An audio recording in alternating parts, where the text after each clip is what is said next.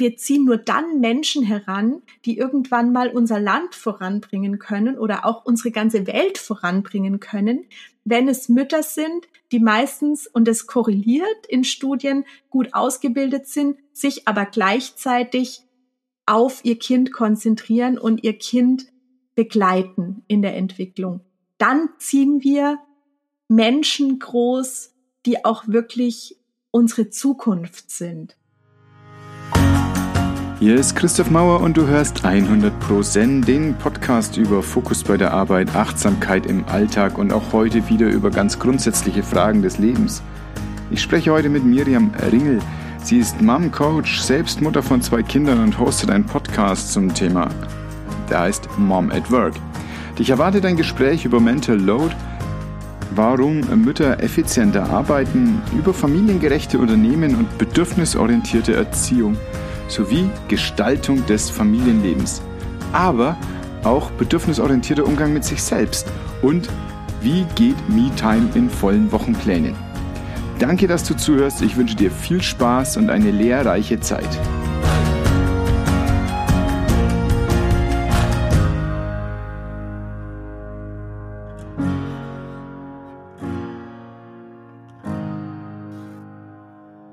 Erstmal, liebe Miriam, ganz, ganz herzlich willkommen.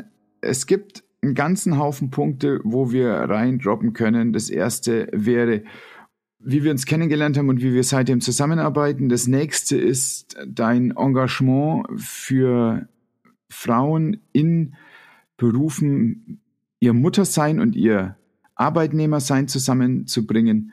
Und das dritte ist aber, was daraus erwachsen und weit darüber hinausgewachsen ist, äh, dein Engagement drin, Menschen und also Frauen vorrangig, aber Menschen zu coachen und in ihren ganz großen Themen weiterzuentwickeln. Herzlich willkommen. Ich bin gespannt, um was es heute gehen wird, was der Schwerpunkt sein wird. Vielen Dank für die Einladung, lieber Christoph. Ich freue mich sehr, hier zu sein. Und zwar habe ich in letzter Zeit über Mental Load nachgedacht. Was ist mhm. Mental Load? Wann tritt das auf? Wie stört uns das in unserem Lebensrhythmus? Und was kann ich tun, um das zu reduzieren, um wieder so zu laufen, wie ich laufen könnte im Kopf? Okay, sehr, sehr spannendes Thema, mit dem ich mich selbstverständlich äh, viel beschäftigt habe schon. Ja, ähm, Mental Load äh, betrifft, also für alle, die jetzt vielleicht nicht wissen, was Mental Load ist, Mental Load bezeichnet ähm, das, was wir immer im Kopf haben, was wir noch tun müssen. Also was alles auf uns zukommt, was wir tun müssen. Und wenn damit der Kopf voll ist, dann ähm, ja ist unser Leben einfach, ähm, sage ich mal, schwieriger. Und äh, das Mental Load ist ein Fachbegriff, der sich daraus entwickelt hat und betrifft nachweislich am allerhäufigsten, welche Überraschung, Frauen und zwar Mamas. Die sind am wahrscheinlich trifft es auch schon andere Menschen, aber am allerhäufigsten davon betroffen sind eben Mamas. Und Mamas sind eben die Zielgruppe, mit denen ich mich vorwiegend beschäftige. Und ich bin ja auch selber Mama. Deswegen kenne ich dieses Thema Mental Load auch von mir persönlich sehr, sehr gut. Und ich habe mich deswegen damit beschäftigt, weil ich ähm, ja, weil ich es nicht mehr wollte, weil ich gemerkt habe, es, es tut mir nicht gut ich büße an Lebensqualität ein, wenn mein Kopf so voll ist. Und es geht aber, das ist so ein schleichender Prozess, also zumindest als Mama, und ich kann jetzt nur aus der Sicht einer Mama erzählen, das ist so ein schleichender Prozess. Ähm, du wirst Mama und du übernimmst Verantwortung, logischerweise, und die wächst immer mehr und dann kriegst du vielleicht noch ein zweites Kind und sie wächst noch mehr und dann hast du irgendwann im Kopf, okay, wir müssen noch ähm, einkaufen gehen, wir müssen noch, der Große muss zum Fußball, die Kleine muss ins Ballett und das und das und das und die und die und die Termine stehen alle an und ähm, nächste Woche hat der Freund Geburtstag, da muss ich noch ein Geschenk besorgen. Also das sind so die absoluten Klassiker, was Mental Load angeht. Und äh, ja, genauso war es bei uns auch. Ich habe alles im Kopf gehabt, alle Arzttermine, alles, was äh, rund um die Kinder war, hatte ich im Kopf. Dazu kam ja noch, dass ich auch gearbeitet habe oder dass ich arbeite und äh, da auch noch Dinge im Kopf haben muss. Und in der Arbeit habe ich dann aber relativ schnell angefangen, mir Sachen aufzuschreiben. Weil ähm, ich nicht mehr hinterherkam. Aber das habe ich ganz, ganz lange im privaten Bereich nicht gemacht. Und irgendwann kam mir dann der Gedanke, als ich mich dann auch mit dem Thema beschäftigt habe und überhaupt diesen Fachbegriff Mental Load kennengelernt habe, ähm, kam mir irgendwann der Gedanke, ja, Moment, aber warum mache ich das eigentlich in der Arbeit? Aber warum wende ich das nicht im Privatleben an? Und die Devise ist absolut raus aus dem Kopf. Also die Sachen, die du im Kopf hast, die deinen Kopf überfluten, und das kann ja sogar so weit gehen, dass du nicht mehr schlafen kannst, weil dein Kopf zu voll ist und nicht mehr zur Ruhe kommen kann. Und dann wird es tatsächlich auch gefährlich, gesundheitlich gefährlich, wenn man, wenn es so weit gekommen ist.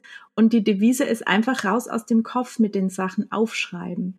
Und was ich zum Beispiel mache, ähm, um dem entgegenzuwirken, ähm, ist die Woche vorzuplanen und uns einen Wochenplan zu schreiben. Und der hängt ganz groß bei uns ähm, sichtbar für alle. Und da stehen alle Termine für die nächste Woche drin. Und weil die da stehen, muss ich die nicht alle im Kopf haben. Weil ich habe jederzeit die Möglichkeit, auf diesen Plan zu schauen und ich werde nichts verpassen, weil da alle Termine von allen Familienmitgliedern stehen, die uns alle betreffen oder die nur ein Familienmitglied betreffen. Ich muss natürlich für die Kinder mitdenken, weil meine Kinder sind noch nicht alt genug, um die Termine selber ähm, sich zu merken oder auch selbstständig dann dahin zu gehen. Deswegen muss ich natürlich für, für drei mitdenken. Und äh, ja, oder ich darf für drei mitdenken. Und äh, deswegen mache ich zum Beispiel diesen Wochenplan. Und wenn Oldschool, in Papier an die Wand. In, jein, also, ich habe äh, ich hab ein ganz ausgeklügeltes System mittlerweile. Und zwar haben wir einen Familienkalender, der ist elektronisch. Äh, mein Mann und ich haben eine Familienkalender-App. Die haben wir auch gekauft, weil wir sehr viel kostenfreies ausprobiert haben, was es da so gibt. Ähm, hat uns alles nicht getaugt. Wir haben was Praktikables gebraucht und wir haben eine ganz tolle ähm, Familien-App, ähm, die wir beide nutzen und die ist super easy und wir, das sehen wir alle Familienmitglieder und sobald ich einen Termin eintrage, zack, ist der bei meinem Mann in der App auch drin. Jedes Familienmitglied hat seine eigene Farbe, das heißt, wir sehen genau, okay, welches Familienmitglied betrifft dieser Termin. Oder es gibt eben auch eine Farbe für Familientermine, wo einfach alle mit dabei sind. Und das ist die Grundlage. Diese Familienkalender-App ist die Grundlage und die ist elektronisch. Und die nutzen wir, sowohl er als auch ich tragen da alle Termine ein, also außerhalb unserer normalen Arbeitszeit. Also mein Mann hat eine relativ geregelte Arbeitszeit. Das heißt, Termine von, was seine Arbeit betrifft, die stehen da nicht drin. Außer sie sind außerhalb des normalen Rahmens. Weil ich rechne zwischen neun und 17 Uhr rechne ich nicht mit ihm, weil er da normalerweise eben arbeitet. Und alles, was da drumherum ist, wird da eingetragen und somit wissen wir immer beide Bescheid, was steht jetzt an. Und damit ist es nämlich auch nicht mehr so, dass nur noch ich an diese Termine denke und auch was die Kinder betrifft, sondern er hat die auch im Blick. Und es war so ein ganz großer Aha-Effekt, dass er gesagt hat, ach, das ist ja total schön, dass wir jetzt diese App haben. Jetzt weiß ich endlich auch über diese Termine von den Kindern Bescheid. Das war immer für mich so, ähm, ja, ich wusste eigentlich überhaupt nicht, was ihr macht und was los ist. Und das ist total schön, dass ich das jetzt auch weiß. Und wir sprechen dann oft auch ab, wer die Termine wahrnimmt. Und damit ist es nicht nur mein Ding, sondern eben auch seins. Und das war ein großer Vorteil von der App. Und auf Basis dieser App erstelle ich den Wochenkalender oder wir erstellen ihn sogar gemeinsam, eigentlich immer am Sonntag. Und ich, äh, also das ist einfach bei uns ein großes Memo-Board. Und da ähm, trage ich jeden, jeden Sonntag diese Termine ein für die nächste Woche und der schaut auch dann schön aus und hängt bei uns ganz sichtbar neben dem Essplatz. Und da kann jeder morgens draufschauen und weiß genau, okay, was bringt der Tag so mit sich. Also das ist einfach nochmal zusätzlich, damit auch die Kinder Zugriff drauf haben. Mein Sohn, der kann ja schon lesen. Und für meine Tochter ähm, habe ich so, ähm, ja, so Symbole gebastelt, äh, mit Magneten, die kann man da auch drauf machen. Dann kann sie auch erkennen, wann sie Termine hat, zum Beispiel Ballett. Dann sieht sie das und kann es erkennen, obwohl sie noch nicht lesen kann. Und das ist der Vorteil davon, wenn man das nochmal für alles sichtbar macht, finde ich, dass alle lernen, auch da drauf zu schauen und zu wissen, okay, ich, da stehen Termine an und äh, und nicht nur ich bin alleine dafür verantwortlich, sondern ich habe es einfach verteilt auf die ganze Familie. Und das ist auch ein wichtiger Schritt raus aus dem Mental Load. Die Verteilung der Verantwortung. Ja. ja. Mhm. ja. Also, ist Mental Load also eigentlich eine überdrehte Übernahme von Verantwortung für eine Gruppe, die eigentlich zu breit ist, diese Verantwortung für ein paar Schultern?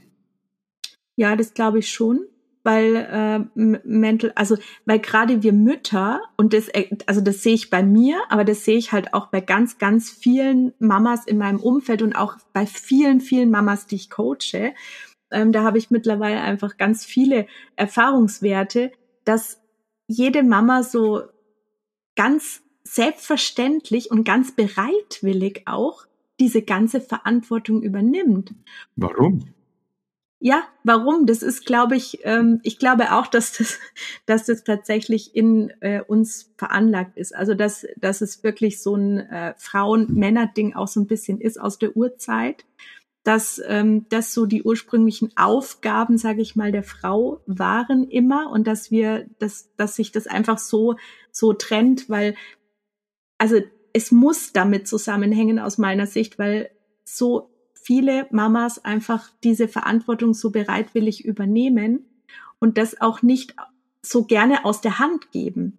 Also mm, ich, ich glaube, dass auch viele Papas sich nicht drum reißen, ja, die auch nicht sagen, na ja, ich mache das jetzt, sondern es ist ja eigentlich ganz bequem wenn die Mama an den Geburtstag von den Freunden von den Kindern denkt, wenn die an die Geburtstagsgeschenke denkt, wenn die an die ganzen Arzttermine denkt, weil da gibt's ja, gerade wenn die Kinder klein sind, in regelmäßigen Abständen diese U-Untersuchungen. Das muss man ja alles, irgendwie muss ja einer dafür verantwortlich sein, mindestens einer, dass man das im Blick behält, dass da alles korrekt läuft und dass das alles richtig ist. Und das machen Mamas sehr, sehr bereitwillig. Und warum sollte dann ein Papa sagen, jetzt mache ich das mal. Das ist wahrscheinlich eher selten der Fall, weil es ist ja super bequem, so wie es läuft.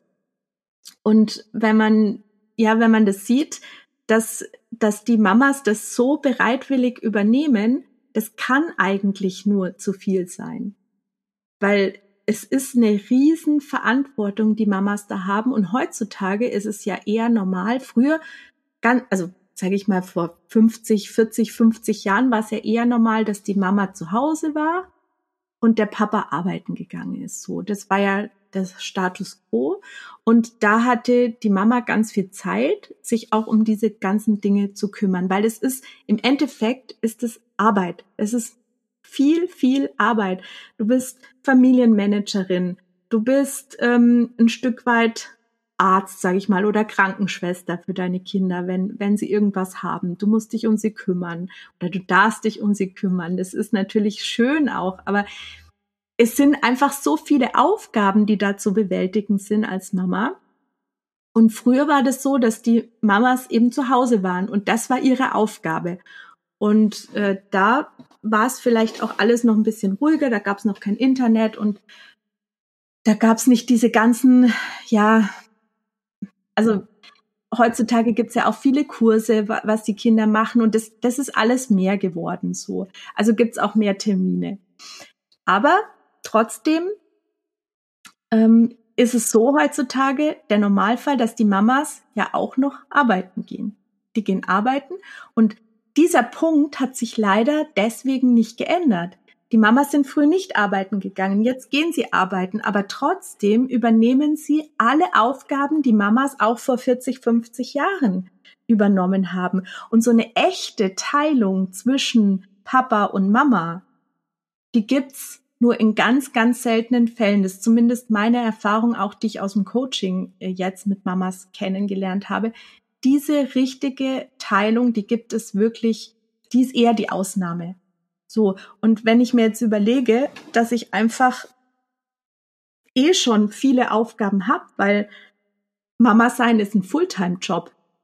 24-7. Es gibt sogar Studien dazu, die, die klar machen, dass äh, ein, ein Mama-Job, ich sage jetzt bewusst Job, ähm, so anstrengend ist wie, wie ein Manager-Job. Ja, also es ist wirklich viel zu tun und es ist auch anstrengende Arbeit. Sie ist auch wunderschön, aber sie ist auch wahnsinnig anstrengend. Und wenn ich jetzt zu diesem Fulltime-Job nochmal einen Job dazu mache, weil ich auch wieder arbeiten gehe, dann ist das einfach faktisch gesehen wahnsinnig viel, was da zu stemmen ist. Und wenn ich dann nicht anfange, von den Aufgaben abzugeben, also wo, wo soll es dann hingehen? Wenn ich eh schon einen Fulltime-Job habe und da kommt noch was obendrauf, ja, was passiert dann? Dann habe ich am Ende keine Zeit mehr für mich. Weil wo soll die herkommen? Also die Zeit ist einfach komplett schon verplant und irgendwann muss auch jeder schlafen. Und das, das ist, glaube ich, ähm, so ein großes Dilemma, in, in dem wir uns heutzutage befinden, als Gesellschaft.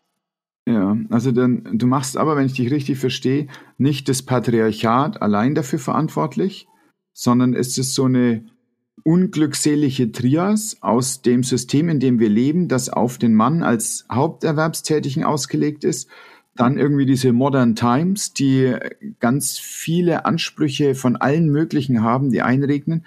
Und dann sicherlich auch noch ein, nennen wir es, archaisches Bindungsmuster, was dazu führt, dass die Frau einfach am Anfang die enge Bindung hat zum Kind. Da, da stimme ich dir völlig zu. Also ja. ich glaube wirklich, dass Gleichberechtigung ein Kulturgut ist. Aber die ersten Monate ist, dass die Frau die Nummer eins Bezugsperson für das Kind ist, ist erstmal gesetzt. Ja. Das lässt sich ändern, aber sie hat halt die Milch, ne? Ja, eben, genau. Es ist einfach von unserer Natur her so, so gemacht. Du, also die Frau trägt einfach dieses Kind neun Monate in sich und da entsteht schon so eine enorme Bindung, die kann mit dem Papa in diesen neun Monaten nicht in der Form entstehen, weil das Kind einfach in der Mama ist und es ist physisch verbunden mit der Mutter. Es fühlt Gefühle, was die Mutter fühlt. Ja. Und diese Verbindung kann das Kind gar nicht zum Papa haben. Und dann ähm, ist es ist das Kind auf der Welt und dann braucht es natürlich und es braucht erstmal eine erste Bindungsperson und es können nicht sofort zwei gleichwertige Bindungspersonen sein. Das lässt einfach die Entwicklung des Kindes gar nicht zu. Das kann im Laufe der Zeit eine zweite Bindungsperson dazu bekommen, die genauso stark ist wie, wie die erste Bindungsperson. Aber erstmal braucht das Kind eine wichtige Bindungsperson. Und das ist eben in der Regel die Mama.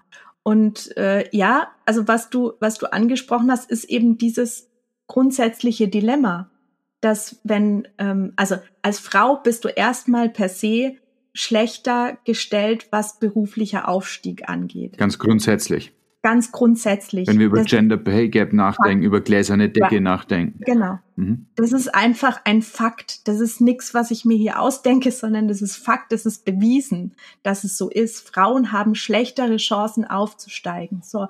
Und jetzt kommst du in dieses Dilemma rein, weil die Frau hat schlechtere Chancen aufzusteigen. Was passiert, wenn Frau und Mann Kind bekommen? Mann hat vermutlich die bessere Stellung, hat vermutlich mehr Gehalt. In den meisten Fällen, es gibt Ausnahmen, aber das ist die Regel. Der Mann hat das bessere Einkommen und dann wird sich eine Familie für mehr Einkommen entscheiden im Regelfall. Und das bedeutet, dass die Mutter in Elternzeit geht. So. Und dann bleibt jetzt die Mutter vielleicht wenn sie nicht lange zu Hause bleibt, vielleicht ein Jahr zu Hause. Das haben sie ja, hat ja die Politik geregelt mit dem Elterngeld, ähm, dass ein Jahr eigentlich gesetzt ist. Das ist in den seltensten Fällen, dass sich da jemand ähm, ja anders entscheidet, weil es ist einfach für ein Jahr geschenktes Geld. Warum sollte man es nicht in Anspruch nehmen? Und wenn jetzt die Frau das in Anspruch nimmt und ein Jahr zu Hause bleibt und dann ähm, ist es so, dass die Arbeitgeber natürlich wissen, in der Regel bleibt die Frau ein Jahr zu Hause. Gut, bei Männern haben sie es auch geregelt mit der Politik, dass es die zwei Monate sind. Das kann Arbeitgeber im Endeffekt bisschen mehr verkraften, sage ich mal. Deswegen hat ein Arbeitgeber per se schon gar nicht so Angst davor, dass ein Mann, wenn er Papa wird, jetzt in Elternzeit geht, aber bei der Frau ist es schon so vorprogrammiert, hm, können wir die jetzt einstellen und hm, vielleicht wird die jetzt bald schwanger und kriegt ein Kind, dann fällt die uns aus.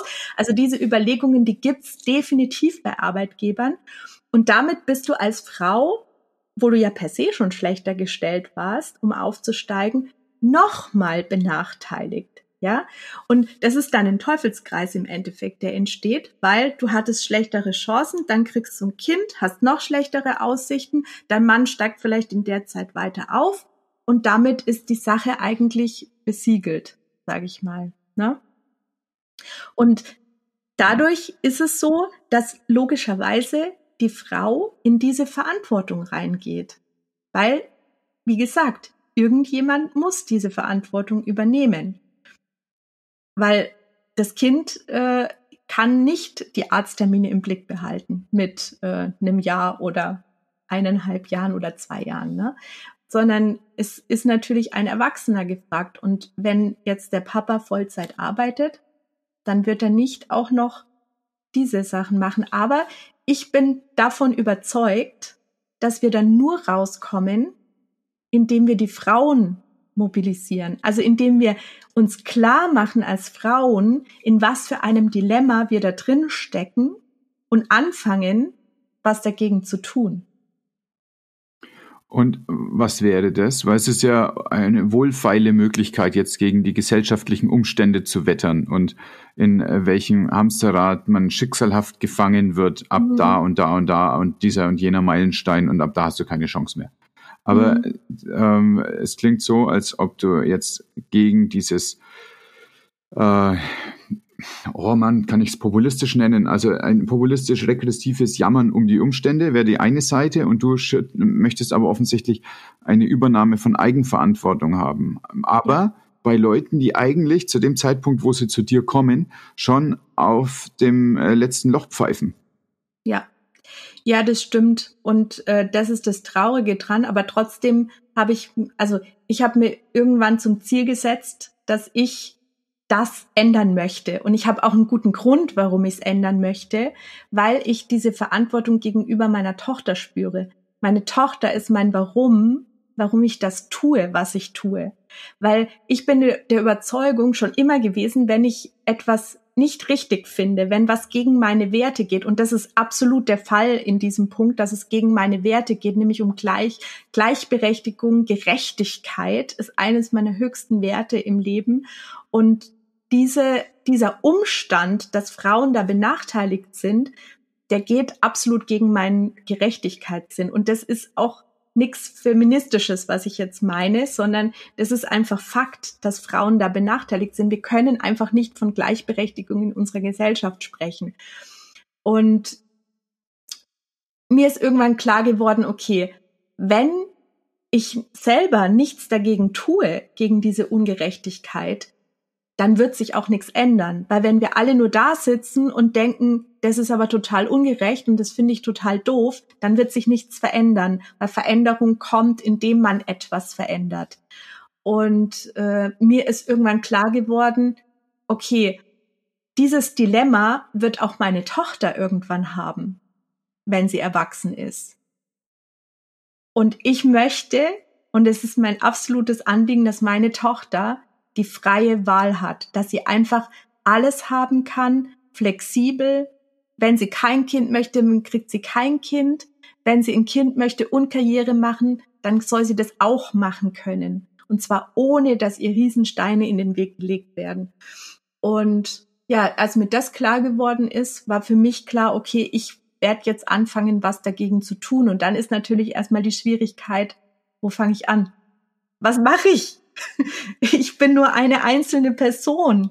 Aber ich habe angefangen, Podcasts zu machen für Mütter und habe angefangen, einfach Geschichten zu erzählen von Müttern, indem ich Mütter interviewt habe, die für sich Lösungen gefunden haben. Einfach aus der Intention heraus, okay, wenn ich viele Geschichten anderen Mamas präsentiere, vielleicht finden die bei einer oder der anderen Geschichte ähm, Punkte, wo sie sagen, ja, das könnte ich ja auch machen. Und so bin ich dann gestartet. Und dann, dann hat eigentlich erst der Weg begonnen, dass ich, dass mir klar wurde, okay, ich möchte da Mamas einfach unterstützen und irgendwann war für mich klar, ich muss an dem Selbstbewusstsein arbeiten, weil es ist wirklich so, viele, viele, viele Mamas sind mit ihrem Selbstbewusstsein irgendwo ganz da unten. Die machen einen wahnsinnig großartigen Job. Die machen so viel. Und wir haben ja gerade schon drüber gesprochen. Ich habe gesagt, ein Mama-Job ist so anstrengend wie der Job eines Top-Managers. Und darüber hinaus arbeiten viele noch 20, 25, 30 Stunden in ihrem eigentlichen Job, ja, für den sie auch bezahlt werden. Und wenn, wenn du dir das überlegst, dann ist es einfach enorm, was so eine Mama leistet. Das ist so faszinierend und großartig. Und ich merke das ganz oft, die sehen das selber gar nicht. Die merken es nicht, weil vielleicht passieren ihnen ein paar Fehler im Job, vielleicht sind sie nicht immer als Mama genau so, wie sie sein möchten, weil sie einfach überlastet sind, ja? Und wenn du total überlastet bist mit Arbeit, dann machst du die Arbeit irgendwie, dann machst du sie nicht mehr gut, sondern dann machst du sie irgendwie, damit du es schaffst. Und das führt dazu, dass viele Mamas der Meinung sind, okay, ich mache eigentlich gar keinen tollen Job. Aber das liegt nicht daran, dass sie keinen tollen Job machen. Das liegt daran, dass sie einfach so eine riesen Menge an Arbeit zu bewältigen haben. Und ihr Tag geht ganz oft von morgens um sechs bis abends um zehn, wo sie durchgängig arbeiten, vielleicht mal, wenn es gut läuft, eine halbe Stunde ähm, Pause dazwischen haben und dann ins Bett fallen, weil sie einfach so erledigt sind. Und ähm, ja, ich möchte, den Mamas auch in meinen Coachings klar machen, was sie da einfach alles leisten. Und wenn dir erstmal bewusst geworden ist, dass du richtig großartig bist in dem, was du tust als Mama und auch als Arbeitnehmerin, weil das kommt noch dazu, dass viele Arbeitgeber einfach Mamas nicht zu schätzen wissen. Also, dass sie nicht sehen, was für großartige Mitarbeiterinnen sie da haben, sondern immer nur sehen, die arbeitet nur Teilzeit, die fällt vielleicht mal aus, weil das Kind krank ist. Das ist das, was der, was manche Arbeitgeber sehen und nicht das, was im umgekehrten Fall die Mama wirklich leistet oder diese Mitarbeiterin in dem Fall leistet. Mhm. Und wenn dir dein Arbeitgeber immer wieder suggeriert, na ja, du bist ja nur Teilzeit und du bist ja nur hier geduldet quasi. Und das habe ich wirklich schon original gehört. Na ja, ich wollte hier eine Vollzeitmitarbeiterin, jetzt habe ich sie von der Personalabteilung bekommen. Das kriegen Mütter gesagt, wenn sie aus der Elternzeit zurückkommen, ja. Ähm, wo soll dann das Selbstbewusstsein herkommen? Also, es ist ja, irgendwann glaubst du es dann selbst. Und wenn das Selbstbewusstsein erstmal am Boden ist, wer soll dann noch aufstehen mit, ohne Selbstbewusstsein? Wer soll dann noch aufstehen und sagen, hey, das läuft hier alles eigentlich in eine ganz falsche Richtung bei uns in der Gesellschaft, ja? Oder bei mir in meinem Leben. Ja, genau. Oder bei mir in meinem Leben, ja. Das wird nicht passieren. Und deswegen ist mein Ansatz, so viele Mamas wie möglich zu stärken und ihnen zu zeigen, wie großartig sie sind, damit sie überhaupt das Selbstbewusstsein haben und die Energie haben, aufzustehen und zu sagen, nee, ich muss hier was ändern, so läuft's nicht. Mhm. Oh, das sind also ganz viele Punkte, wo ich reinhaken könnte und ich möchte direkt, also bei zwei, das erste ist, dass wir halt auch in einer Gesellschaft leben, die die ganze Zeit bewertet. Mhm. Das heißt, es gibt Bilder, die wir im Kopf haben, was ist eine gute Mutter, was ist ein guter Vater, was sind gute Kinder. Dabei ist das halt der größte Blödsinn überhaupt. Also da, da gibt es kein gut oder schlecht, sondern das macht jeder einfach so, wie es geht. Und jeder, der sich stetig weiterentwickelt, der geht auf dem richtigen Weg, aber es gibt überhaupt kein absolut gut oder so. Und wir sind es aber so gewohnt. Wir können Pizzerien äh, bewerten. Ich, habe mal sogar von Google angeboten bekommen, den Ärmelkanal zu bewerten, als ich da mit dem Auto dran vorbeigefahren bin. Habe ich gemacht. Äh, und genau, und das ist aber eine Kultur, die natürlich arg blödsinnig ist. Das mhm. Zweite aber ist, wenn wir uns den Arbeitgeber anschauen, da ist halt auch so ein Fetisch auf dieser Zeit, die jemand da ist. Und ganz, ganz oft wird die Dauer der Anwesenheit am Arbeitsplatz als Gütekriterium der Tätigkeit gesehen. Das ist ja auf mehreren Ebenen Blödsinn. Also zum einen zeigt es, dass jemand offensichtlich nicht in der Lage ist, seine Arbeit irgendwie in einem gemessenen Zeitraum zu Ende zu bringen. Und das Zweite ist, wenn man sich anschaut, was viele Leute machen, und da hat äh, David Graeber ein Buch dazu geschrieben, das heißt Bullshit Jobs. Und da drinnen sagt er, also die Definition von Bullshit Job ist, dass es entweder diesen Job nicht braucht oder dass die Welt besser dran wäre, wenn es diesen Job nicht gäbe. Mhm. Und der Mensch, der das bewertet, ist der, der ihn ausführt. Und dazu hat er vor einiger Zeit mal, also vor, inzwischen ist er leider gestorben letztes Jahr, aber äh, ein paar Jahre her, da hat er also ein Essay dazu geschrieben und ich werde ihn verlinken in den Show Notes. Und es und ist dann zwei Wochen in Urlaub gefahren. In der Zeit ist der Server von, der, von diesem Magazin zusammengebrochen, weil die Leute diesen Artikel alle lesen wollten und haben ihm dann E-Mails geschrieben, in welchen Bullshit-Jobs sie stecken. Mhm. Und haben das selber benannt. Und äh, da, daraus ist ein Buch entstanden, das ganz großartig ist und das mir die Augen geöffnet hat. Ich wusste das nicht, wie Leute arbeiten können. Und mhm. wenn dann irgendjemand aus irgendeinem Bürokasten raussagt, dass irgendjemand, der weniger da ist, weniger arbeitet, dann muss ich sagen, das ist bis zum Beweis des Gegenteils einfach mal blanker Blödsinn. Mhm. Denn da kommt das Gesetz von Parkinson zum Tragen, dass eine Arbeit genau so lange braucht, wie du Zeit hast dafür. Genau. Und ich habe den Eindruck, dass, also in der Medizin gibt es und gerade in der Anästhesie gibt es ganz, ganz viel, dass Mütter in Teilzeit arbeiten. Das ist ja mhm. das, wie ich letztlich medizinisch aufgewachsen bin. Und viele gehen in die Anästhesie, weil sie sagen, dass es dort so strukturiert, dass ich auch Mutter werden kann. Mhm. Und entscheiden sich zum Beispiel gegen Chirurgie oder sowas. Ne? Wenn das eine Wahl ist, die man im Kopf hat, das eine oder das andere, dann würde eher Anästhesie rauskommen. Um, ähm, und die reißen was weg, arbeiten und dann sind sie weg, bevor dann alle beim Kaffee zusammensitzen. Die treten nicht in Erscheinung in diesen kleinen Zirkeln am Arbeitsplatz, haben aber Mods was gerissen. Und eigentlich müsste der Arbeitgeber sich die Finger lecken nach so einer ja. Multitasking-Fokus-Booster-Mom. Mhm. Aber tatsächlich ist es so, dass, wie du sagst, skeptisch reagiert wird, wenn die zu viel sind. Ja, total. Und das ist, äh, das ist auch aus meiner Sicht auch wirklich die Herausforderung, das den Mamas klar zu machen, diesen Perspektivwechsel zu schaffen und auch bei den Arbeitgebern letztendlich diesen Perspektivwechsel zu schaffen. Ja, ähm, weil die Mamas wirklich auch nachweislich wahnsinnig effizient arbeiten. Die arbeiten und das habe ich tatsächlich auch selber. Also es gibt Studien dazu, ganz klar, die, die das auch belegen. Aber ich habe das auch am eigenen Leib quasi erfahren. Ich habe äh, gearbeitet ähm, in Teilzeit und meine Chefin, die ich damals hatte, war kinderlos. Und die war auch gar nicht so erfreut drüber, dass ich kind, ein Kind bekommen hatte. Und ich habe dann aber trotzdem relativ großes Projekt übernommen und dann saßen wir irgendwann mal ähm, zusammen in einem Termin, ähm, den, den wir so wöchentlich hatten. Und dann sagt sie zu mir, also Frau Ringel, ich muss Ihnen jetzt mal sagen, was Sie da wegarbeiten, das erstaunt mich jedes Mal. Also es ist wirklich faszinierend, was Sie alles in der Zeit schaffen.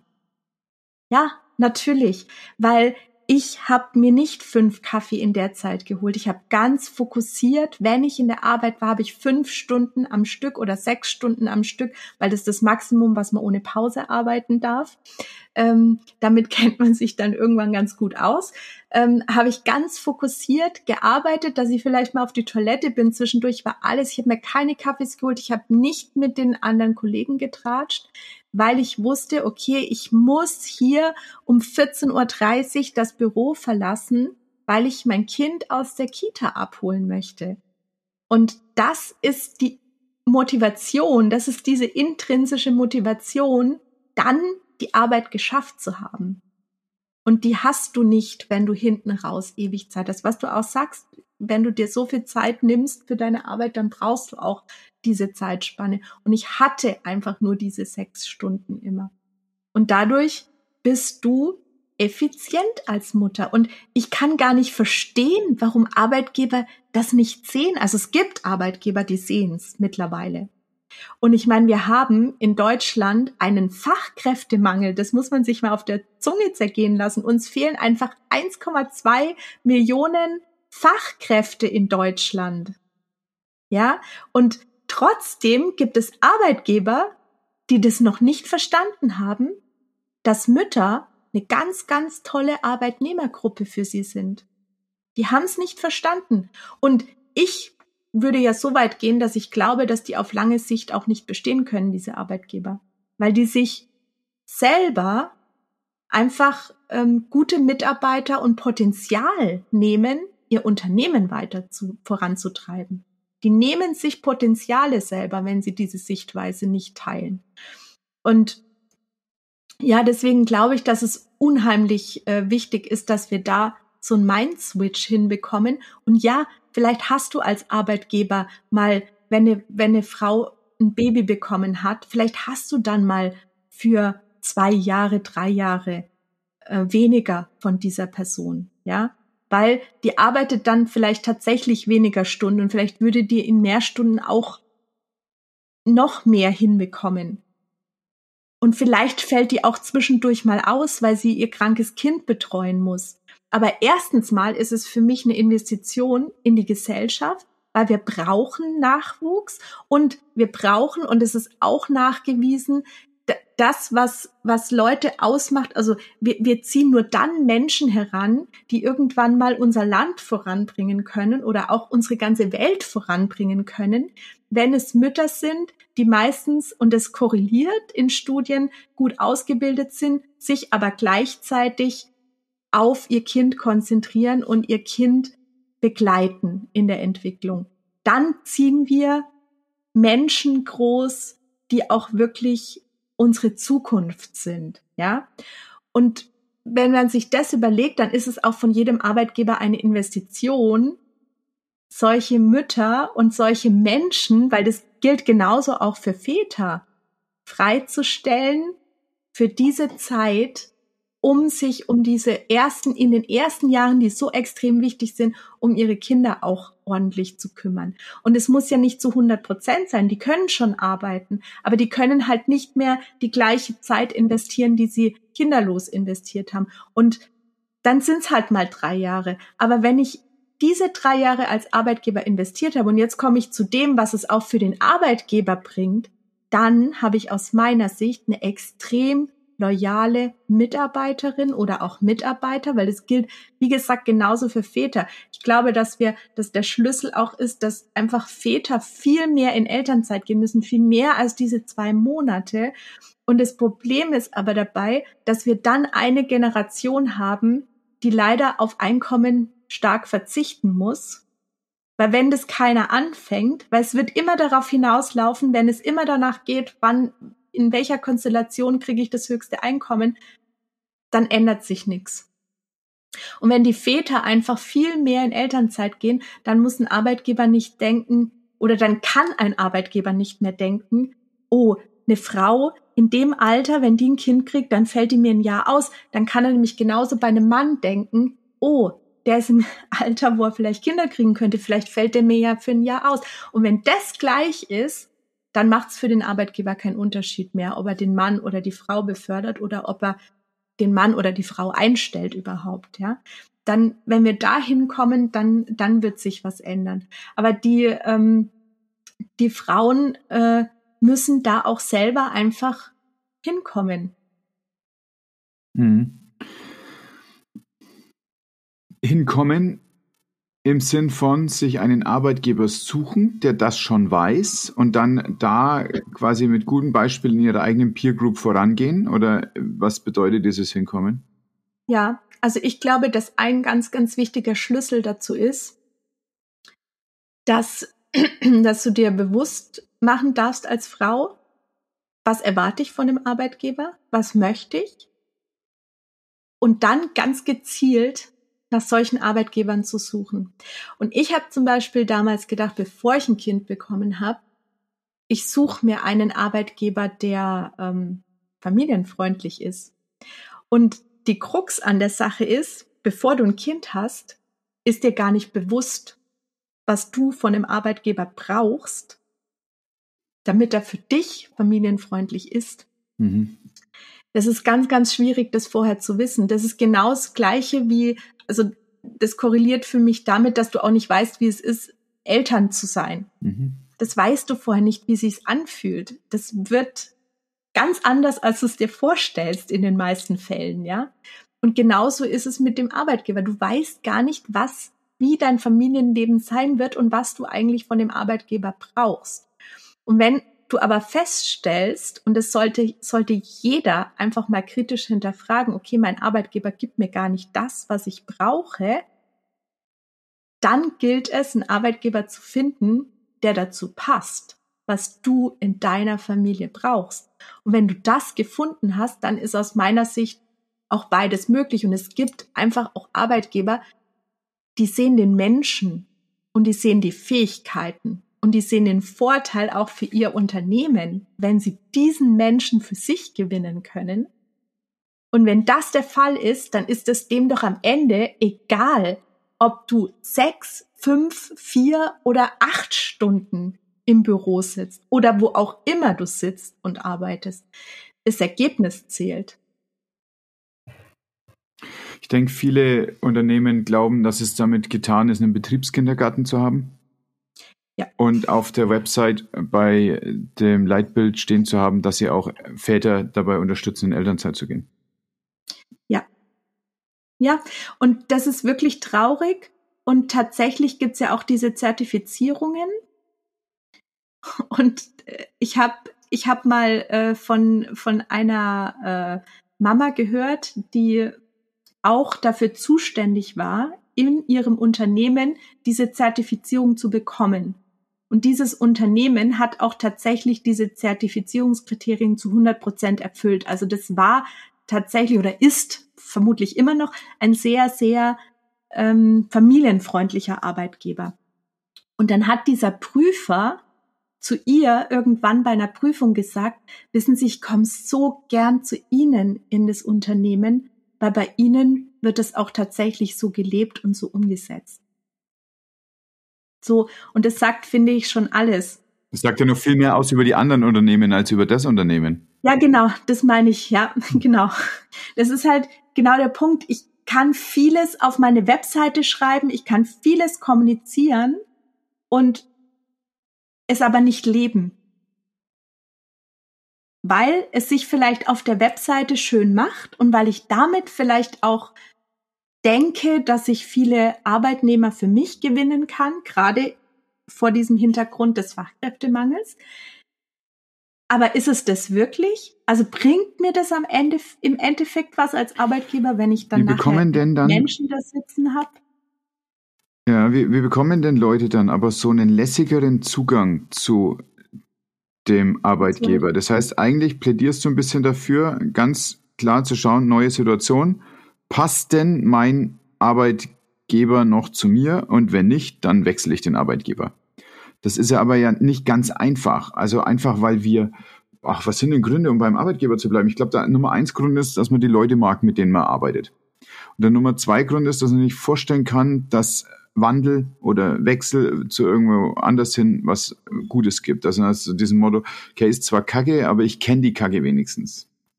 Ja. Wie gehen ja, wir als Empowerment dahin, da eine gute Entscheidung treffen zu können?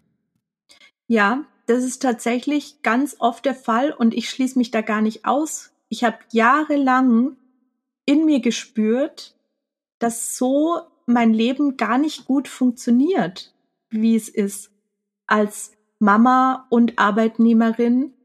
Ich habe das viele Jahre gespürt und habe nichts dran geändert. Genau aus diesen Gründen. Angst davor. Also im Endeffekt steht da meistens eine Angst dahinter. Eine Angst vor der Veränderung. Und diese Veränderung ist aber aus meiner Sicht essentiell wichtig, um wirklich ein Familienleben zu haben und zu führen, was dich auch glücklich macht. Weil es ist nicht nur ein Existieren und naja, Hauptsache am 15. oder am 1. oder am 30. wann auch immer das Gehalt kommt, kommt ein bisschen Geld aufs Konto, sondern du hast absolut ein Recht und auch als Mama das Recht, einen Job zu haben, der dich erfüllt und der dir Spaß macht. Und ich habe das Gefühl, oder was ich auch so als ja aus meinen Coachings ziehen kann, in Gesprächen auch mit Mamas, dass sie denken, ich muss das durchhalten. Naja, jetzt mache ich das halt. Das gehört alles so dazu, weil es macht halt jeder so, ne? Jeder geht irgendwie 20 Stunden arbeiten und verbringt trotzdem Zeit mit seinem Kind und ähm, ja, ob ich jetzt glücklich dabei bin oder nicht, das ist nicht so, spielt nicht so die Rolle. Doch, natürlich. Du darfst auch glücklich damit sein, was du da tust. Und ich bin mittlerweile der tiefen Überzeugung, dieses Mama werden oder auch Papa werden, also beides, aber ich spreche natürlich aus der Sicht der, der Mama, das bringt eine so große Veränderung in dir mit sich. Es ist also für mich persönlich war es die größte Veränderung in meinem Leben. Es war auch die größte Veränderung in meinem kompletten Mindset, ähm, ein Kind zu bekommen. Und vielleicht hat ja der Job bevor diese Veränderung war, gut gepasst. Aber vielleicht passt er jetzt einfach nicht mehr, weil sich im Innen bei mir so viel verändert hat und weil sich in meiner ganzen Lebenssituation so viel verändert hat, dass es einfach sein kann, dass der nicht mehr passt und dass es sogar, ich gehe noch einen Schritt weiter, sehr wahrscheinlich ist, dass der nicht mehr passt. Und dann kann ich es ändern. Und wenn ich aber, das sind wir wieder bei dem Punkt, wenn ich nur da sitze und mir denke, es gefällt mir nicht, aber nichts ändere, dann wird sich auch nichts verändern. Weil viele Menschen wollen leider eine Veränderung, ohne sich zu verändern Absolut. oder ohne etwas zu verändern. Und es funktioniert nicht. Veränderung geht immer erst damit einher, dass du in dir was veränderst und dann verändert sich auch im Außen was. Ja, da stimme ich ohne Einschränkung zu. Du, zu diesem ähm, Impact, den ein Kind auf das Leben hat, empfehle ich sehr den großartigen neuen Podcast Vatern und der Link wird in den Show Notes sein. ja, sehr gut. Ansonsten äh, stimme ich dir zu. Also das heißt ja auch nicht, dass ein eine Arbeitsstelle, die man hatte vor dem Kind, dass das irgendwie doof war. Das war ja zu dem ja. Zeitpunkt möglicherweise genau das, was du gebraucht hast, auch um dich auszuprobieren, um dich zu erleben. Aber natürlich kann sich durch ein Kind auch ein Shift in den Werten und in den Visionen bei jedem Einzelnen ergeben. Und dann müssen andere Sachen passieren. Du sprichst die ganze Zeit aber von Arbeitgebern. Es gibt ja dann doch noch eine kleine Gruppe in Deutschland. Also jeder achte Mensch ist ja selbstständig. Und das ist ja auch eine Möglichkeit eigentlich. Oder ist es ein Kommen vom Regen in die Traufe und das würde bedeuten, dass der Mental Load nur noch größer wird? Hast du Leute, die für, äh, für die das die Lösung ist? Ja, ich, ich bin sogar überzeugt davon, dass das ein ganz, ganz guter Weg ist, weil ich bin genau diesen Weg gegangen.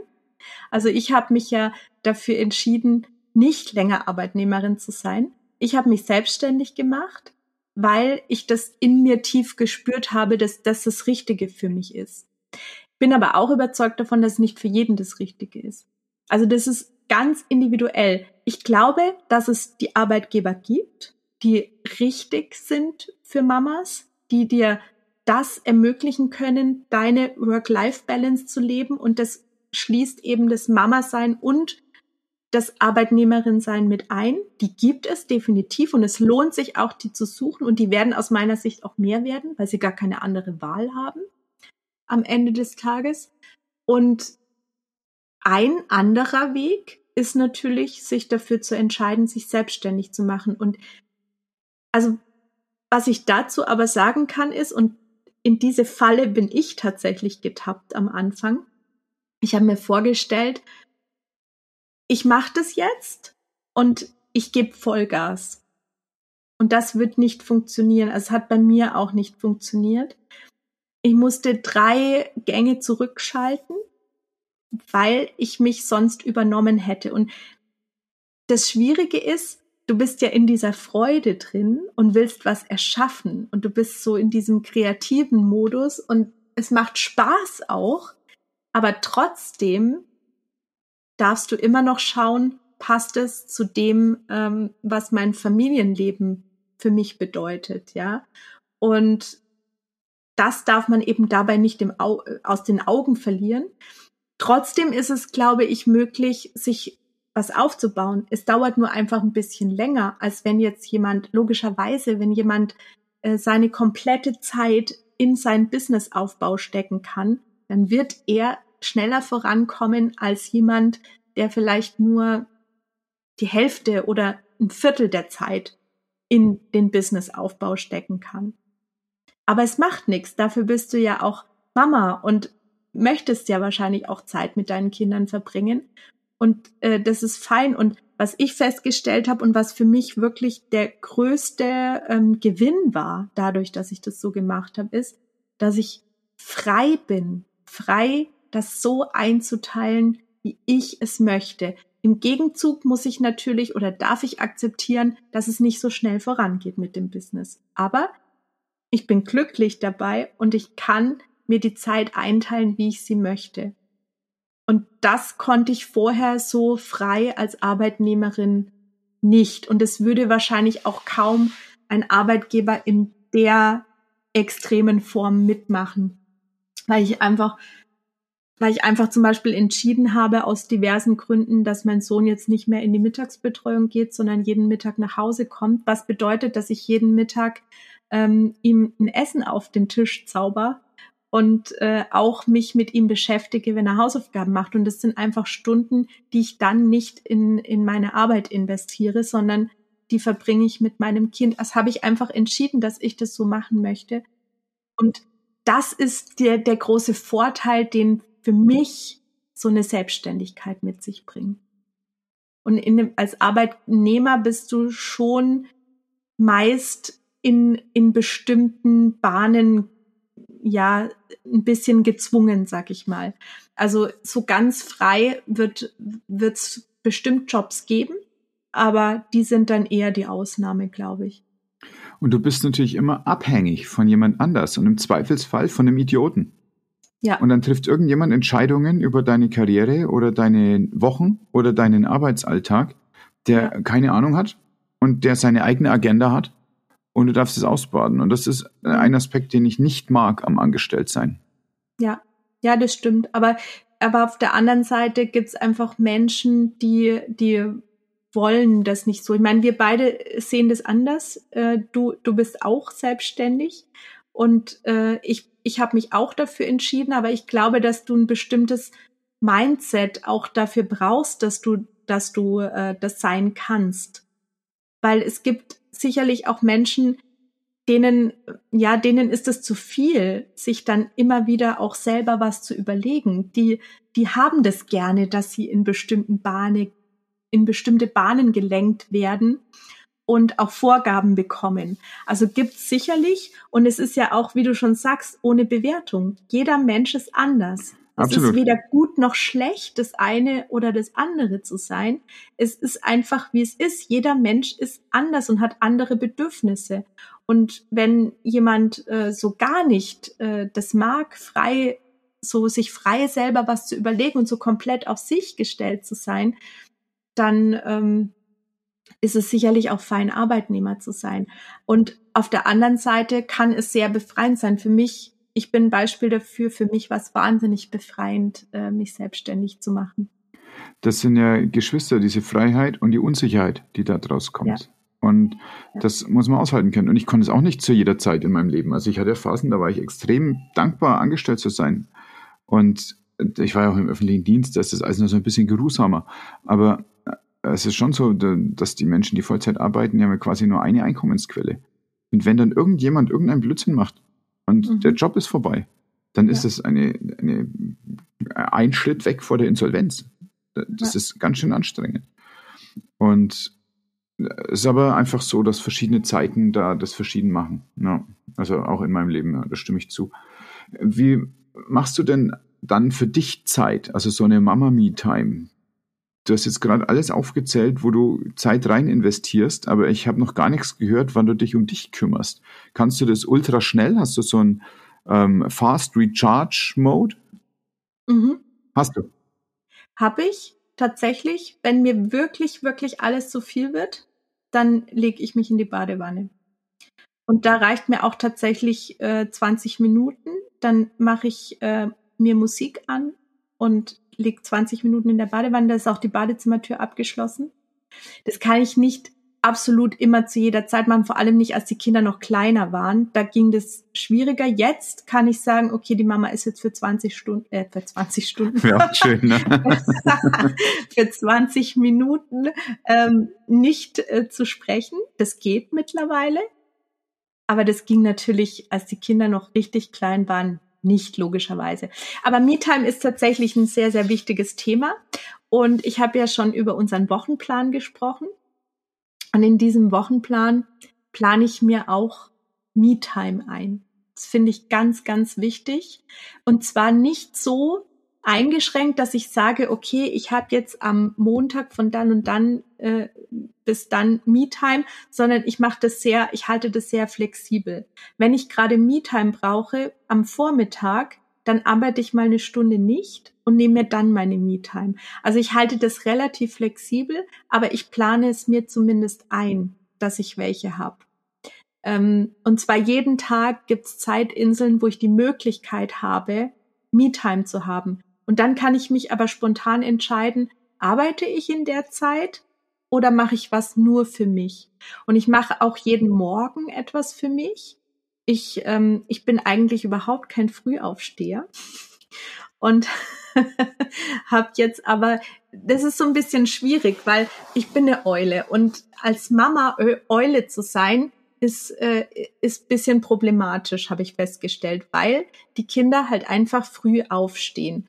Und deswegen bin ich auch abends, obwohl ich eine Eule bin, immer müde, weil ich halt eh früh aufstehen muss. Also bin ich abends müde und ich habe immer versucht, meine Me-Time abends zu haben äh, wenn die Kinder im Bett sind. Jetzt ist aber der Große schon so groß, dass der gar nicht mehr so viel früher, zumindest am Wochenende, nicht mehr so viel früher als ich ins Bett geht. Und dann schrumpft die Me-Time zusehends zusammen. Und äh, dann habe ich mir überlegt, Ende letzten Jahres, ich muss etwas verändern, weil so funktioniert es einfach nicht mehr. Also habe ich entschieden, dass ich jetzt jeden Morgen eine Stunde früher aufstehe. Normalerweise stand ich immer um dreiviertel sieben auf, weil da muss 6.45 Uhr für die norddeutschen Zuhörer. Genau, 6.45 Uhr, weil mein Sohn in die Schule geht und äh, ja, ich ihn natürlich da begleite weil er das nicht von, er steht nicht von alleine auf, er ist acht Jahre alt, er steht nicht von alleine auf und macht alles und macht sich Frühstück und so weiter. Ähm, deswegen äh, 6.45 Uhr und jetzt stehe ich 5.45 Uhr auf, was für mich noch vor einem Jahr eine unvorstellbare Zeit gewesen ist, um aufzustehen. und das auch noch jeden Tag. Ähm, aber ich mache das jetzt seit 2. Januar konsequent, also jetzt äh, knapp einen Monat. Und ich merke diese positiven Auswirkungen. Ich gehe dafür auch früher ins Bett. Aber ich muss ja nicht mehr krampfhaft meine Me-Time mir abends nehmen, weil ich habe sie ja morgens und ich nehme mir eine Stunde für mich morgens ähm, und da meditiere ich zuerst. Ich stehe auf, meditiere, dann schreibe ich ein Anerkennungs- und Dankbarkeitstagebuch. Also Anerkennung, da schreibe ich alles rein, immer zwischen sieben und acht Punkten, wofür ich mich anerkenne gerade, was mir so einfällt. Und äh, ich setze mir eine Intention für den Tag und ich schreibe mir mindestens fünf Punkte auf, für die ich dankbar bin. Das ist dann der nächste Baustein quasi von meinem Morgen. Und dann mache ich noch Yoga in der restlichen Zeit. Das ist also letztlich genau. eine modifizierte Version von Hal Elrod's Miracle Morning. Ja, kann man so sagen, ja. ja schön. Genau. Sehr schön, ja. Und äh, ich merke jetzt wirklich diese positiven Auswirkungen, weil obwohl ich keine Lerche bin, ähm, fühle ich mich mit diesem Rhythmus jetzt gerade viel, viel wohler, weil ich einfach durch die Lebensumstände eh gezwungen bin, früh aufzustehen. Ich könnte mir auch sehr gut vorstellen, dass wenn jetzt die Kinder ähm, schon erwachsen sind, dass ich dann dieses Morgenritual halt um neun erst mache, weil ich dann einfach komplett meinen eigenen Rhythmus leben kann. Das geht aber momentan nicht, weil ähm, hier institutionell bin ich halt gezwungen. ja, wir, mein Sohn und ich haben schon oft über diese Schulpflicht diskutiert, obwohl er erst acht Jahre alt ist, haben wir schon öfter über das Thema Schulpflicht ähm, diskutiert. Aber sie ist nun mal da. Und äh, ja, deswegen ist es halt auch gegeben, dass wir früh aufstehen. Und wenn ich es jetzt so rum mache, dann ist es eigentlich gut. Und das ist meine Stunde für mich. Und am Wochenende setze ich die ein bisschen nach hinten, weil ich weiß, da schlafen die Kinder auch ein bisschen länger. Also ich weiß, dass die ungefähr bis um acht am Wochenende schlafen. Also kann ich entsprechend auch ein bisschen später aufstehen. Dafür bin ich sehr dankbar auch, dass ich dann mal zwei Tage habe, wo ich ein bisschen später aufstehe. Aber dann, wenn Montag ist, klingelt eben um 5.45 Uhr wieder der Wecker und das ist super. Und diese Zeit für mich ist extrem wichtig. Die ist sehr wertvoll für mich, merke ich. Und danach gehe ich erstmal, also wenn alle aus dem Haus sind, dann gehe ich eine Stunde in die Natur mit, äh, mit unserem Hund. Das ist mein Part, dass ich äh, morgens mit dem Hund rausgehe. Wir teilen uns das so ein bisschen auf, mein Mann und ich. Aber ich gehe eben diese Morgenrunde, weil ich eben anfangen kann zu arbeiten, wann ich möchte. Und ja, das tut mir auch extrem gut, morgens diese Stunde in der Natur zu verbringen. Und dann kann der Tag starten. Und das ist im Endeffekt auch so ein bisschen Me-Time. Jetzt gerade im Moment nicht so, weil der Hund in der Pubertät ist und äh, ja nicht so richtig äh, macht, was er soll und ich manchmal so meine Mühe habe, dann ist es nicht mehr ganz so Me-Time-mäßig. Aber trotzdem äh, ist es einfach schön, jeden Tag äh, erstmal den Tag in der Natur da zu starten. Ja, äh, wir dürfen uns in solchen Momenten, wo Tiere hormonell werden, ja auch vergegenwärtigen, dass das, was wir so als der, der Klang der Natur und so weiter ähm, idealisieren und romantiz, äh, romantifizieren, das ist ja nichts weiter als ein paar Millionen Tiere, die gleichzeitig versuchen, flachgelegt zu werden. ja. also, aus unserer Sicht klingt das irgendwie romantisch und so, aber ja. aus ihrer Sicht ist es ein verzweifelter Kampf. Äh, du genau. sprachst von Musik. Was ist denn jetzt so eine Musik, die dich so äh, runterbringt oder auflädt? Also ich habe eine, eine Playlist irgendwann auf Spotify gefunden, die so, ähm, ja, die so ganz ausgleichend und beruhigend ist, so Entspannungsmusik würde man es wahrscheinlich nennen.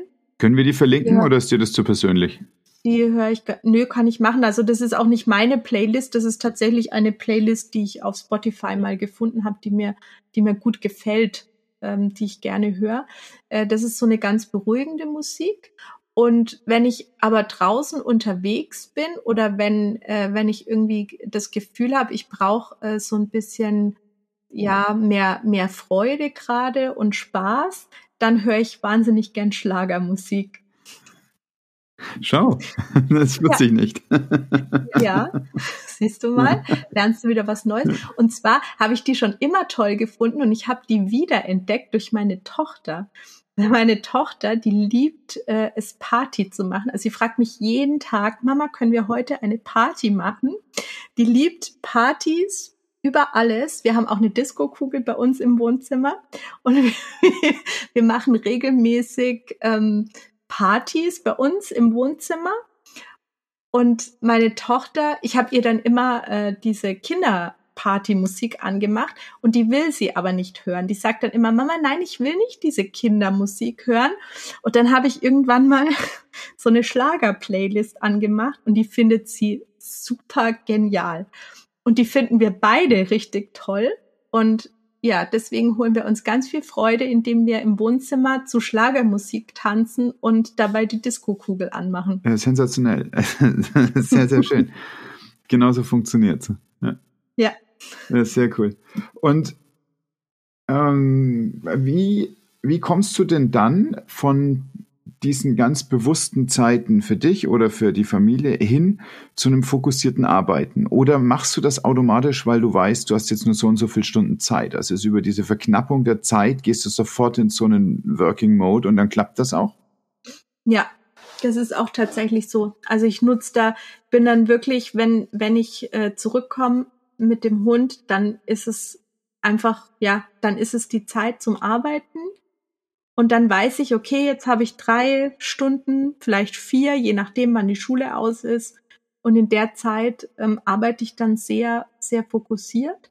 Ich arbeite aber auch tatsächlich manchmal zwischendrin, wenn es die Zeit gerade zulässt. Also ich, ich nutze dann auch Zeiten, ähm, wenn, ja, letztens war es beispielsweise so, dass die Kinder plötzlich, also es war wirklich ganz spontan, bei Freunden waren und am Nachmittag. Also das war so mittags kam, kam die Anfrage von einem Freund von meinem Sohn, kann der zum Fußballspielen kommen? Und äh, als ich meine Tochter vom Kindergarten abholen wollte, hat die Freundin gefragt, ob sie mit zu ihr kommt. Also war die auch weg. Und plötzlich hatte ich am Nachmittag, was total ungewöhnlich ist, einfach mal zwei, drei Stunden Zeit. Und dann nutze ich die auch gerne, wenn, wenn mir so Zeit geschenkt wird, quasi, die ich nicht eingeplant hatte. Oder auch am Wochenende. Ich arbeite halt auch oft am Wochenende mal. Wir machen auch am Wochenende viel als Familie gemeinsam. Aber da ist halt mein Mann uneingeschränkt da, weil er unter der Woche viel arbeitet. Und dann ähm, ist es auch oft so, dass er sich einfach die Kinder schnappt und mal für zwei Stunden einen Ausflug macht und dann kann ich am Wochenende einfach mal die zwei Stunden nutzen zum Arbeiten. Das ist das, was ich vorhin meinte, dass ich einfach frei bin, mir die Zeit so einzuteilen, wie ich sie brauche und wie ich sie haben möchte.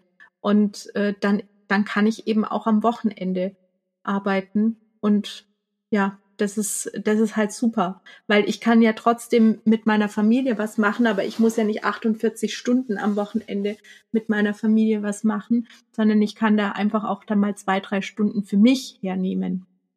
Das ist ja eh nur so ritualisiert. Warum gibt es denn Wochentage und Wochenende? Also du brauchst ja bloß ein Wochenende, wenn du unter der Woche was hast, was dir die Energie raussaugt. Wenn du aber was hast, was dich bewegt, na dann machst du das eh. Und dann verteilst du das so, dass das in dein Leben reinpasst. Das gilt nicht nur für die Woche, das gilt auch für einen Urlaub. Ich finde also, wer sich nach einem Urlaub sehnt, weil der Rest des Jahres so schlimm ist, der muss nicht über seinen Urlaub nachdenken, der muss über den Rest des Jahres nachdenken. Und dann ist da was zu ändern. Absolut. Stimme ich dir voll und ganz zu. Ja. Und das lässt sich noch weiter bis zur Rente hinziehen. Also auch das darf nicht sein. Es ist nicht erstrebenswert, ein Leben zu führen, was seine Erlösung in der Rente findet. Ja. Da, dann, da passt was einfach nicht. Ja. ja. Und wir haben uns ja in unserem Leben auch schon gelegentlich über Ernährung unterhalten. Jetzt ist was, du hast zwei Kinder, einen Mann und du selbst bist gesundheitsbewusst. Geht das alles mit einem Menü? Mit einem Ernährungsfahrplan oder wie jonglierst du denn diese vier Teller? Ja, Nein, das funktioniert leider nicht mit einem Ernährungsfahrplan. also mein Mann und ich sind da sehr auf einer Wellenlänge. Wir, wir ernähren uns ähm, relativ ähnlich, außer dass ich Vegetarierin bin und mein Mann nicht. Aber das lässt sich trotzdem ganz gut vereinen. Also er ist jetzt fast schon zum Vegetarier geworden, weil ich, ich koche einfach, also wenn ich koche, koche ich nichts mit Fleisch, logischerweise. Das ist halt einfach so. Da muss er durch. Und äh, deswegen, da ich unter der Woche meistens koche, ähm, ist es halt so, dass es unter der Woche für ihn auch kein Fleisch gibt. Und das sind wir uns, also das ist auch fein für ihn. Und ansonsten sind wir uns aber sehr einig, was die Ernährung angeht, dass der dass ein großer Bestandteil einfach Gemüse ist. Ähm, aber bei den Kindern ist es tatsächlich schwieriger, äh, obwohl ich die mit einbeziehe beim Kochen und obwohl ich von Anfang an für die Kinder selber gekocht habe. Sie haben nie irgendwelche Fertiggläschen bekommen. Ich habe immer frisch gekocht. Ähm, bei meiner Tochter haben wir sogar eher ähm, ähm, also die hat gar keinen Brei gewollt. Die hat äh, selber angefangen zu essen. Ähm, schon sehr, sehr früh. Die hat einfach irgendwas in die Hand gekriegt und hat da dran rumgelutscht. Und obwohl ich das so gemacht habe, obwohl mein Sohn immer diesen selber gekochten Gemüsebrei bekommen hat und ich immer viel mit Gemüse gekocht habe, ist er irgendwann in die Phase gekommen, dass er alles schrecklich findet, was in irgendeiner Art und Weise gesund sein könnte. Also da ähm, ja, haben wir viele Diskussionen und es ist tatsächlich so, dass ich oft für die Kinder was Separates koche, weil wir ähm, wir uns so nicht ernähren wollen, was eigentlich auch nicht konsequent ist, gebe ich auch zu. Wir arbeiten dran, aber es führt immer wieder zu Diskussionen. Ich finde dieses Thema Ernährung, das höre ich auch immer wieder aus anderen Familien. Dieses Thema Ernährung ist wirklich äh, ein großes Thema in Familien, da immer den Geschmack von allen zu treffen. Und jetzt ist es so, dass wir unsere Kinder bedürfnisorientiert erziehen. Also ich bin nicht diejenige, die sagt, du isst jetzt, was auf den Tisch kommt und äh, du musst um die und die Uhrzeit essen, weil ich das sage. Und äh, also das funktioniert nicht. Und ich versuche schon so einen guten Mittelweg zu finden. Auf der anderen Seite, wenn du es ganz offen lässt, dann kann das natürlich auch ähm, völlig eskalieren. Also es ist, äh, es ist tatsächlich bisschen so eine Gratwanderung zwischen ähm, ich lasse dir deine Bedürfnisse, so wie du es brauchst, weil nicht jeder hat vielleicht zur gleichen Zeit Hunger und nicht jedem schmeckt das Gleiche. Und ich würde niemals mein Kind zwingen, irgendwas zu essen, was es überhaupt nicht mag. Weil das finde ich, finde ich ganz, ganz schlimm. Ja, ehrlich ist übergriffig halt. Ja, und das äh, kommt bei uns nicht vor. Auf der anderen Seite ist es natürlich auch wichtig, eine, eine gesunde Ernährung zu fördern. Und ich versuche das, indem ich die Kinder auch einbeziehe ähm, und ich finde aber auch die Schule und auch der Kindergarten, also mein Sohn war auf einem Kindergarten, das, ja, also ich bin nicht sehr überzeugt von diesem Kindergarten, auf dem mein Sohn war, deswegen geht meine Tochter in einen anderen Kindergarten. Ähm, der hat äh, etwas beigebracht bekommen über Ernährung damals im Kindergarten, dann dieses Projektthema Ernährung und er hat mir wirklich mehrere Jahre erzählt, ja Mama, Fett macht Fett. Mhm. Das hat er gelernt im Kindergarten und es ist einfach falsch. Das ist Blödsinn. Es ist aber, also vor 20 Jahren hat man das so gesagt. Ja, mhm. genau. Und das war so schwer, wieder aus ihm rauszubekommen. Deswegen sage ich, diese ganzen Institutionen machen es einem nicht leicht, ähm, das zu fördern bei den Kindern, weil wenn die den Kindern schon falsche Sachen beibringen, dann ist es unheimlich schwierig, das auch wieder rauszubringen aus den Kindern. Das habe ich jetzt mittlerweile geschafft. Aber das war ja jetzt nur ein Glaubenssatz. Wieder, ja, ja, es war, war nur einer, genau. Ähm, der andere ist wahrscheinlich, i, das sieht gesund aus, kann nicht gut für mich sein. Ich weiß es nicht, was er sich da denkt. Es gibt so Aversionen gegen die grüne Farbe auf dem Teller. Ja, das haben Kinder genau. manchmal. Ja, ja, das ist, äh, das, ich habe hab dazu mal was Lustiges gelesen. da hat eine Mama geschrieben, wenn, äh, wenn du im, im Restaurant irgendwie äh, einen Schnitzel bestellst und dann äh, macht der Koch irgendwie fürs Kind noch so Petersilie obendrauf, äh, dann hätte er gleich drauf spucken können, wäre das gleiche gewesen. Und das, äh, ja, kann ich leider nur bestätigen. Wenn da irgendwas Grünes drauf ist, dann äh, wird es mein Sohn nicht essen. Allerdings ist der mittlerweile auch Vegetarier. Das hat er sich von mir abgeschaut. Also er hat mich gefragt, wir hatten ein sehr ernsthaftes Gespräch darüber, obwohl er noch so jung ist, warum ich kein Fleisch mehr esse. Und ich, äh, ich rede sehr viel mit meinen Kindern und ich bin auch ehrlich zu meinen Kindern. Deswegen habe ich ihm erklärt, zwar in seiner Sprache gerecht, aber ich habe ihm erklärt, warum ich mich dafür entschieden habe, kein Fleisch mehr zu essen. Und äh, daraufhin hat er sich entschieden, dass er auch keins mehr isst. Und da muss ich natürlich so ein bisschen drauf achten auch. Und äh, ja, ich versuche, aber das sieht man, dass das auch viel über Vorbildfunktion einfach funktioniert, ja. Und ich versuche aber die Kinder auch sehr viel beim Kochen mit einzubeziehen und mit ihnen halt auch über das Thema Ernährung zu sprechen. Und dann funktioniert es eben mal mehr und mal weniger. Und es gibt Kompromisse, die wir haben, dass er was Gesundes ist, also dass mindestens eine gesunde Komponente dabei sein sollte. Und das hat er mittlerweile auch verstanden, dass das wichtig ist. Hm, okay, cool. Genau. unser Großer hat jetzt Pomme mit Ketchup kennengelernt. Der ganz toll. Aber da kann ich nichts dagegen sagen, das mag ich ja auch gern. Ja, total. Also wir machen, wir machen die Pommes zum Beispiel selber mhm. in, in der Heißluftfritteuse. Also selber einfach die, wir haben so ein Gerät, was diese Streifen schneidet quasi Ein aus Messer? der Kartoffel. Und dann, nee, kein Messer. Das ist, wäre mir tatsächlich zu viel Arbeit. Also es ist wirklich, du, du steckst es da rein, haust drauf und dann kommen so. diese Streifen oh, cool. raus. Ja. Das ist super. Und, und, und das machen wir dann in der Heißluftfritteuse, also mit auch ganz wenig Fett. Und das ist für mich auch fein, dass er das dann isst. Das ist für mich kein ungesundes Essen weil, weil das ist, ähm, das ist aus frischen Kartoffeln gemacht. Und da gibt's auch so eine lustige Geschichte dazu. Wir haben das früher schon gemacht, bevor ich Kinder hatte, aber da war mein Neffe, der ist mittlerweile 18, das ist auch mein Patenkind. Ähm, der hat ganz oft bei uns übernachtet und dann war der bei uns und ha wir haben diese Pommes gemacht und dann hat er gesehen, dass wir die ganz aus frischen Kartoffeln machen. Das hatte er vorher noch nicht gesehen und dann meinte er zu seiner Mutter, als er wieder zu Hause war, und weißt du, was ich da gegessen habe? Echte Kartoffelpommes. Und, und das fanden wir so lustig und seitdem heißen die bei uns Kartoffelpommes. Ja, sehr schön. Ich sehe schon, so ein Gerät möchte ich auch.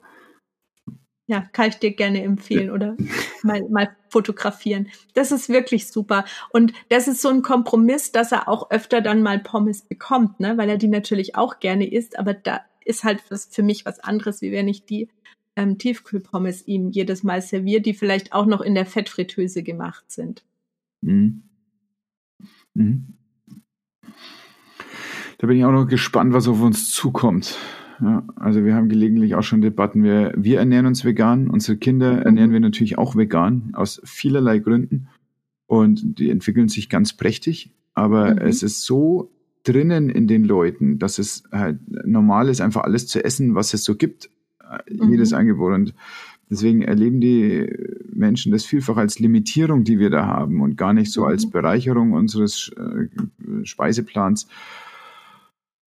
Und dann werden wir manchmal mit so Fragen konfrontiert wie, ne, aber Fisch geht doch und so. Ne? Und das, also das ist witzig, nach ein paar Jahren immer ja. noch, also sowas gefragt ja. zu werden. Und wir sind sehr gespannt, wie das dann klappen wird mit den Kids. Und ich will ja auch nicht, dass die dann ein schlechtes Gefühl haben. Also das kann ja schon mhm. sein, dass die bei irgendeinem Kindergeburtstag irgendwas angeboten bekommen. Und dann äh, möchte ich nicht so eine moralische Instanz sein, die ihnen dann auf der Schulter sitzt und ihnen den Tag versaut. Mhm. Aber eigentlich möchte ich sie zu dem Zeitpunkt auch resilient haben.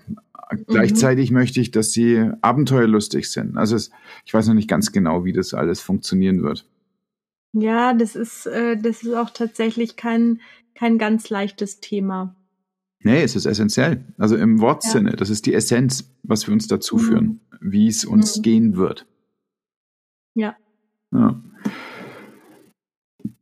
Also jetzt sind wir schon im Gespräch auf ganz viele von den Fragen gekommen, die ich mir so in meiner Liste aufgeschrieben hat und die ich so als ganz pfiffig empfand. Deswegen kann ich die jetzt gar nicht mehr alle hinten raushauen. Ich habe aber zwei von denen eine mir total wichtig ist und eine dir vielleicht total wichtig. Die erste ist äh, vielleicht einfach die, die mir wichtig ist. Was liest du im Moment?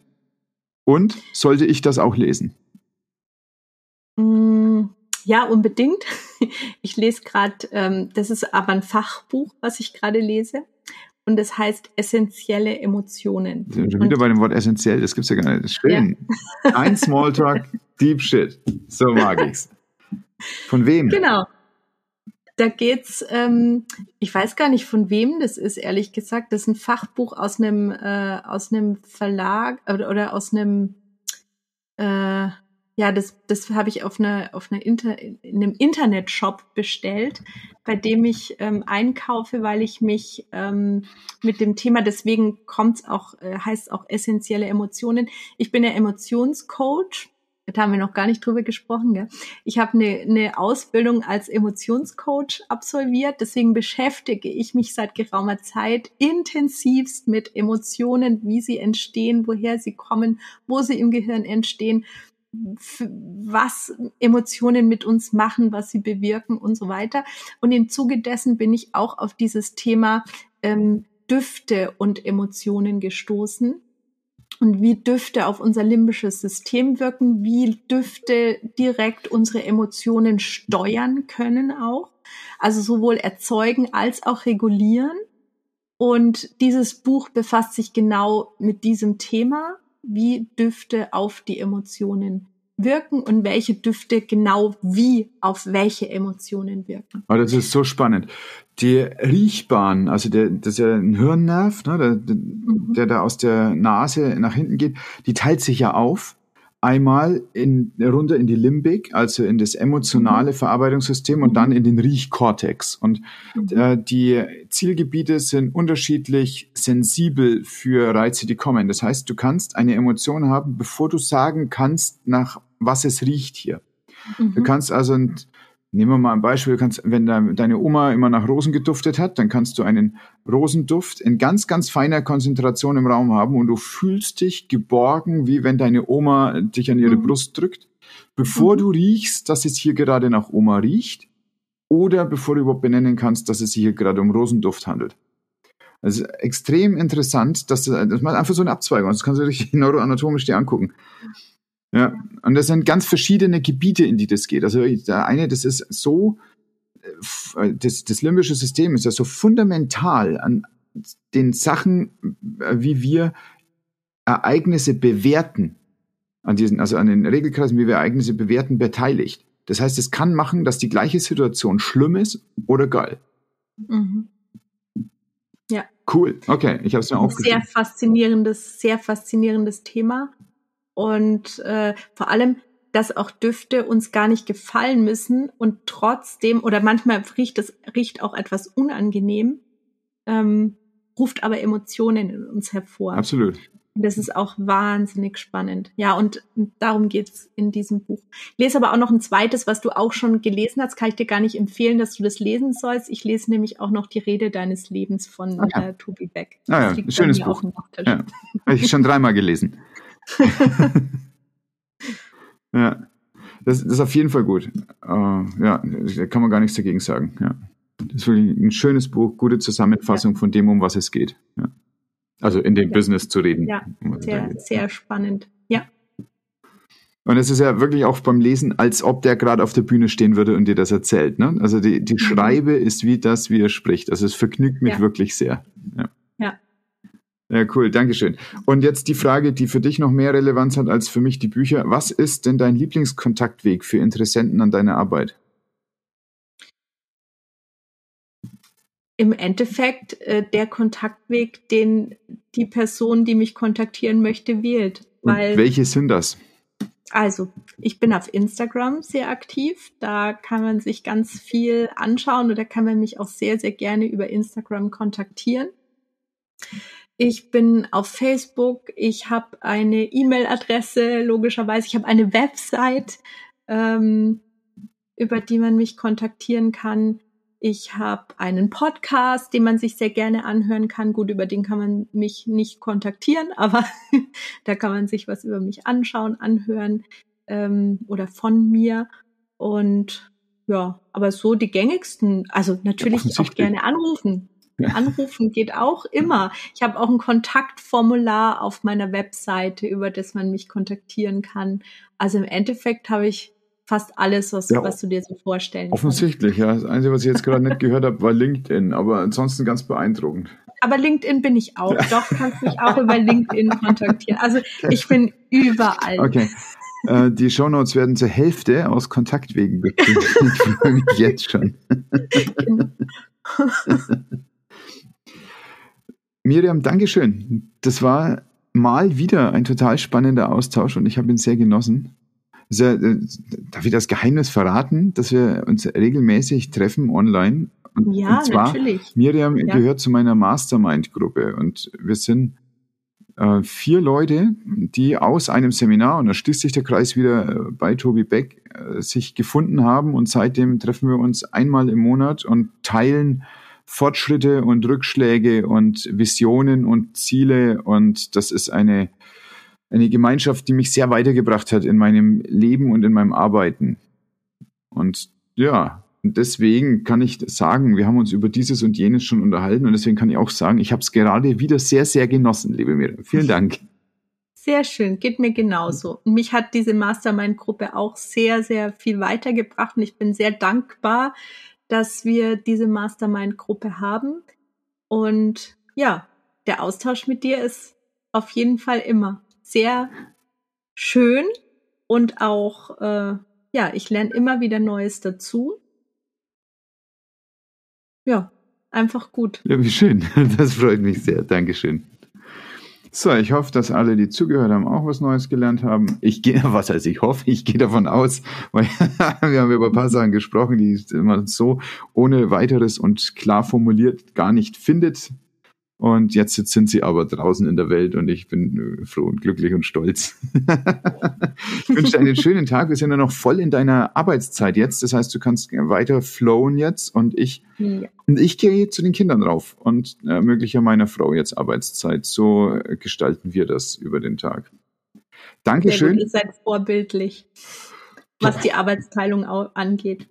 Vielleicht machen wir es so, dass es für uns gut ist. Ich weiß nicht, ob das als Vorbild genügt für viele andere, aber für uns ist es gut. Nein, hatten wir ja schon drüber gesprochen. Ihr wart ja aber auch bei mir im Podcast. So Diese äh, Folge werden wir auch verlinken. Die ist nämlich und ziemlich die gut. Folge, ja. genau, die ist auch sehr, sehr empfehlenswert und vielleicht ja für den einen oder anderen eine Inspiration. Absolut. Also ich kann die Folge empfehlen. Ich fand die total lustig auch, inhaltlich. Mir hat die auch total Spaß gemacht und überhaupt, ich finde deinen Podcast gut. Aber du siehst, ich kann mich gar nicht losreißen von dir, dieser Aufnahme. so, also, äh, jetzt zum Kaffee und den Kindern. Ich wünsche dir einen schönen ja. Tag. Ich danke dir total für deine Zeit und wir sehen uns bald wieder. Sehr gerne. Ich danke dir. Tschüss. Was waren meine drei wichtigsten Take-Home-Messages? Erstens, raus aus dem Kopf mit den Sachen. Zweitens, Mama sein hat ein Workload wie Manager sein. Und drittens, knappe Zeit macht effizienteres Arbeiten und effizienteres Entspannen.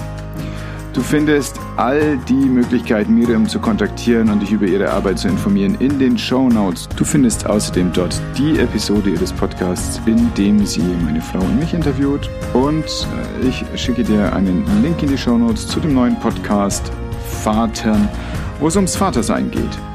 Ich bin sicher, dir fällt jemand ein, der von dieser Folge profitieren könnte. Schick doch bitte und teile gerne. Bewerte auf iTunes und schreib mir, was du aus dieser Folge für dich ziehen konntest. Genieß deinen Tag, pass gut auf dich auf. So, und jetzt abschalten.